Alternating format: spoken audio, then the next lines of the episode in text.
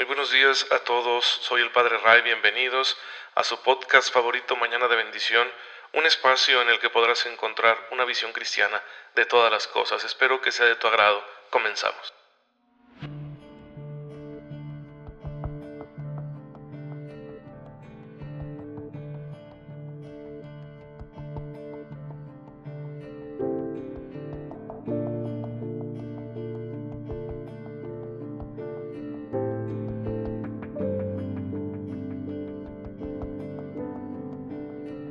Muy feliz martes tengan todos ustedes, queridos hermanos, que tienen la bondad de sintonizar este podcast Mañana de Bendición.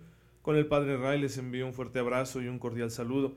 Ya saben, mi mejor deseo es siempre que estén aprovechando las gracias que Dios nos da para que nuestra vida sea terrenalmente dichosa, pero sobre todo que así se disponga para nuestro encuentro definitivo con Él en el reino de los cielos, que es nuestra verdadera patria. Eso es lo mejor que les puedo desear en el nombre del Señor.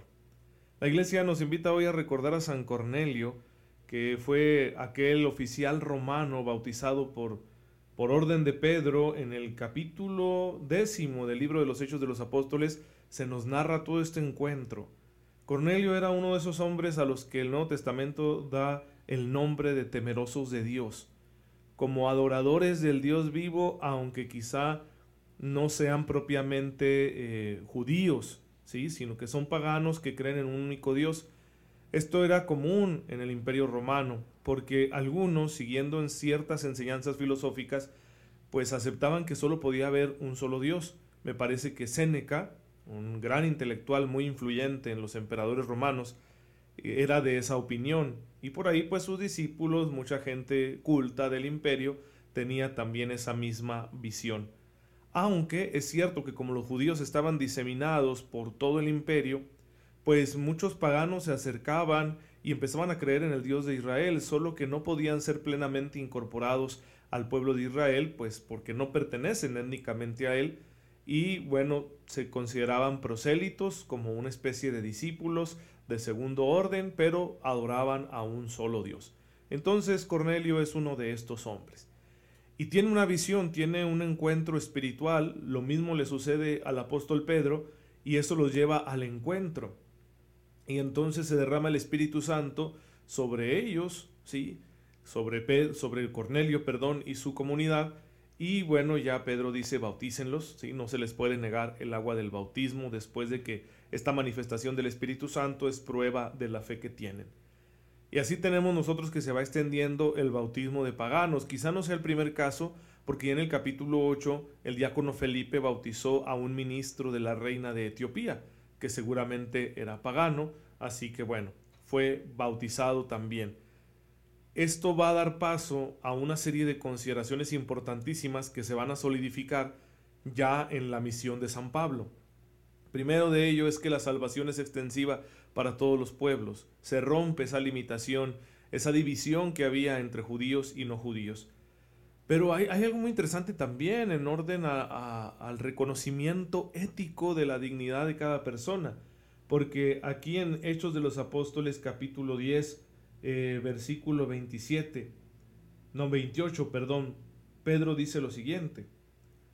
Ustedes saben que no le está permitido a un judío juntarse con un extranjero o entrar en su casa pero Dios me ha mostrado que no debo llamar profano o impuro a ningún hombre. Tenemos un, como un salto, ¿sí?, en la comprensión del ser humano y de su dignidad. Y así Pedro reconoce que la dignidad del ser humano está por encima de sus condiciones religiosas o sociales o étnicas. Y eso es muy importante para la historia de la humanidad. Y el cristianismo va a explotar muchísimo esa noción. De hecho, la noción de persona surge del cristianismo lo que nosotros entendemos como persona, no meramente individuo, ¿sí?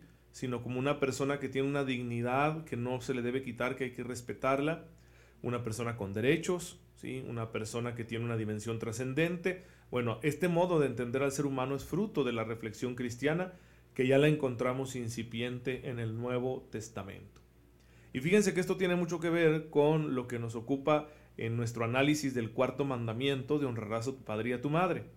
Ya señalábamos en los últimos episodios los deberes que tiene la sociedad, la comunidad política en cuanto a proteger a la familia, porque la familia es la célula del tejido social. Y si no cuidamos la familia, pues entonces vienen los cánceres sociales que pueden ser brutales y pueden llevarnos a estados de violencia, de salvajismo, a un montón de situaciones que, que son inmorales, ¿sí? que nos hacen mucho daño, que son bastante complejas y que pues producen muchos efectos negativos, nosotros lo vemos. Vemos en la actualidad una serie de problemas sociales que tienen su origen en la descomposición del tejido social y esto sucede muchas veces por ese factor de que la comunidad política no cuida a la familia, no cuida sus propias células, falta esa salud comunitaria, esa salud social. Sin embargo, la familia también tiene que ser un modelo para la sociedad. Por eso la familia debe cultivar en su interior unas relaciones interpersonales sanas. Las relaciones intrafamiliares tienen que caracterizarse por un alto nivel ético y espiritual. Y esto tiene su origen en el misterio mismo de Dios. Fíjense qué interesante lo que San Pablo nos dice en la carta a los Efesios y que el, Catecismo de la Iglesia Católica lo recoge. Pero fíjense qué interesante. Dice Efesios 3:14 lo siguiente. Por eso doblo mis rodillas ante el Padre ¿sí? Pablo está reconociendo que el principio ante el cual todos nos arrodillamos es Dios Padre. Y luego continúa diciendo lo siguiente, de quien procede toda paternidad en el cielo y en la tierra. Toda paternidad, toda familia. Es decir, toda la comunidad social, todo lo que sea comunitario, todo lo que sea comunión entre personas, viene de Dios. Dios es su origen porque Dios es comunión. Y por eso en estos versículos Pablo hace como una teología trinitaria. Fíjense lo que continúa diciendo, para que conforme a la riqueza de su gloria, los robustezca con la fuerza de su espíritu, de modo que crezcan interiormente. Ya mencionó al Padre, ahora menciona al Espíritu, y viene la mención del Hijo. Que Cristo habite por la fe en sus corazones, que vivan arraigados y fundamentados en el amor. Así podrán comprender junto con todos los creyentes, ya se mencionó al Padre, al Espíritu Santo, al Hijo, ahora se menciona a la Iglesia, la comunidad de los creyentes, todos los creyentes, que comprendan junto a todos los creyentes cuál es la anchura, la longitud y la altura y la profundidad del amor de Cristo. Un amor que supera todo conocimiento. De esa manera los desbordará la plenitud misma de Dios. Todo en el amor, ¿sí? El Dios del amor se revela, Padre, Hijo y Espíritu Santo, y convoca a la Iglesia para que sea el espacio en el que todas las naciones hagan alianza con Dios, en el que todos los hombres se conviertan en hijos de Dios.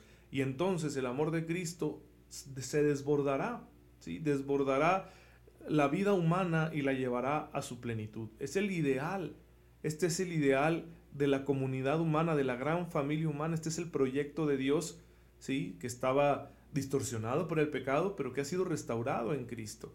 Y la iglesia tiene que caminar, la iglesia tiene que estar en constante conversión, porque tiene que caminar para poder cumplir con este ideal, para ser ese espacio sagrado donde los hombres no solo reconozcan al único Dios, sino, que se reconozcan entre sí mismos como hermanos.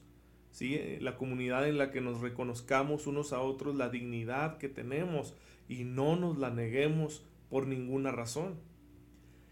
Esto obviamente hace que aquello de honrar al padre y a la madre cobre mayor valor. Este es el fundamento del honor y el respeto que debemos a nuestros padres. Pero claro, también a todos, ¿sí? A todos nuestros hermanos. Claro que el buen juez por su casa empieza. Entonces una persona va, va a aprender, ¿sí? Va a aprender a honrar a Dios honrando a su familia. Las relaciones intrafamiliares tienen que ser modélicas. Puede ser difícil por muchas razones, por eso también la iglesia necesita crear espacios de crecimiento familiar, de sanación familiar, porque si uno de la familia está muy lastimado, puede ser una persona con patologías emocionales, etc., pues obviamente va a ser complicado que las relaciones intrafamiliares guarden esa, esa altura ética que está pidiendo el Evangelio. Pero se puede, ¿sí? Y debe ser así, que las relaciones intrafamiliares sean modélicas, de forma que éstas se vayan reflejando en el tejido social. Si, por ejemplo, los padres valoran a sus hijos o los hijos valoran a sus padres, luego esto les llevará a valorar a cualquier persona y a respetarla.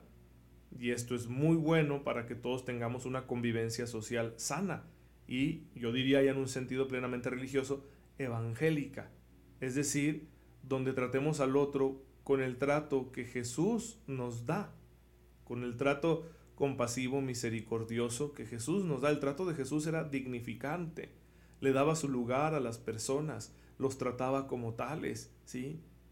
Por eso si se acercaba alguien a pedirle un milagro, él no decía, ay, sí, ya sé qué quieres, ahí te va el milagro para que te vayas. No, sino que le, le daba su lugar de persona y le preguntaba, ¿qué es lo que quieres? ¿Cómo puedo ayudarte? ¿Qué estás buscando? Mira, tu fe te ha salvado, vete. ¿Sí? Y también esto es dignificante, no vuelvas a pecar. Se lo dijo a aquel paralítico eh, que curó ahí en la piscina y se lo dijo también a la mujer encontrada en flagrante adulterio. También esa palabra es dignificante, ¿eh? porque nos está dando una misión, una vocación, nos está pidiendo la conversión. ¿sí? Nos está advirtiendo que el pecado trae consecuencias negativas, porque a veces solemos dulcificar mucho la figura de Jesús y pensar pues que simplemente Él nos perdona todo. Pues sí nos perdona porque su amor es más grande que todas nuestras faltas, pero también nos invita a crecer, nos invita a dar pasos para salir del pecado, porque solamente en la conversión es donde encontramos verdadera plenitud. La misericordia de Dios que experimentamos cuando somos perdonados es solo el primer paso. ¿sí? Para que nosotros vayamos avanzando. Claro que esa misericordia nos va a acompañar porque seguramente en nuestro camino de crecimiento cristiano vamos a tener tropiezos y vamos a cometer errores, vamos a pecar. Y la misericordia de Dios sigue, sigue estando ahí porque Él es fiel pero sí nos va a estar invitando Jesús siempre a crecer. Y este crecimiento, insisto, tiene que verse muy, muy, muy, pero muy reflejado en nuestra manera de tratar a la familia. Es bien difícil que si alguien no trata bien a su familia, trate bien a los demás.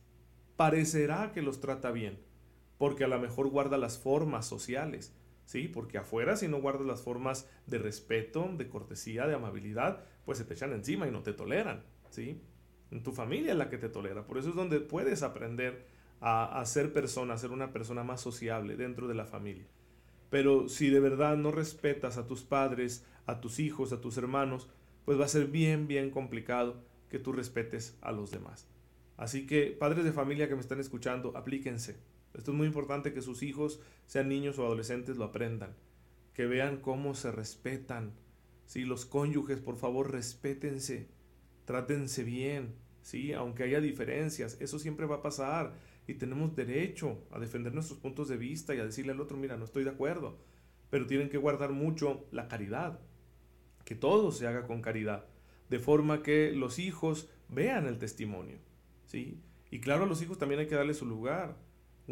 Una disciplina sin afecto que no le da su lugar a la persona hace mucho daño a los hijos. Sí hay que disciplinar y en ocasiones, miren, hay que ser severos. Yo les diría, no tengan miedo de ser severos, padres de familia, con sus hijos. Pero por favor, no se queden únicamente con la disciplina, sino que acérquense al hijo, comprométanse con él, muéstrenle su amor y sobre todo denle ejemplo. Porque si no damos estos otros elementos, entonces la educación que se queda solo en la disciplina, pues va no solo no va a servir, va a lastimar, va a crear problemas emocionales en los niños que luego se van a ver reflejados en su conducta social. Como pueden ver hermanos, esto es muy interesante, así que vamos a seguir hablando de ello en los siguientes episodios, por eso les encargo que no se los pierdan y que estén muy atentos al mes de noviembre que ya viene, porque con el favor de Dios, si Dios nos da vida y salud, vamos a estar transmitiendo contenidos nuevos y prepárense, porque viene un nuevo podcast que va a estar súper interesante, va a ser de otro nivel, ¿verdad? Más profundo, más serio, eh, de, de, una duración más larga, pero va a estar buenísimo para que lo aprovechen. Pero ya no les quito más de su tiempo, vamos a darle gracias a Dios. Señor, te bendecimos, porque tu infinita bondad nos has concedido a nuestras familias. Haz que el espíritu de tu Hijo nos ilumine de tal manera que siempre tratemos bien a nuestra familia, que honremos a nuestros padres, que cumplamos con tu voluntad. El que vive y reina por los siglos de los siglos. Amén. El Señor esté con ustedes. La bendición de Dios Todopoderoso, Padre, Hijo y Espíritu Santo, descienda sobre ustedes y los acompañe siempre. Gracias hermanos por estar en sintonía con su servidor. Oren por mí, yo lo hago por ustedes y nos vemos mañana, si Dios lo permite.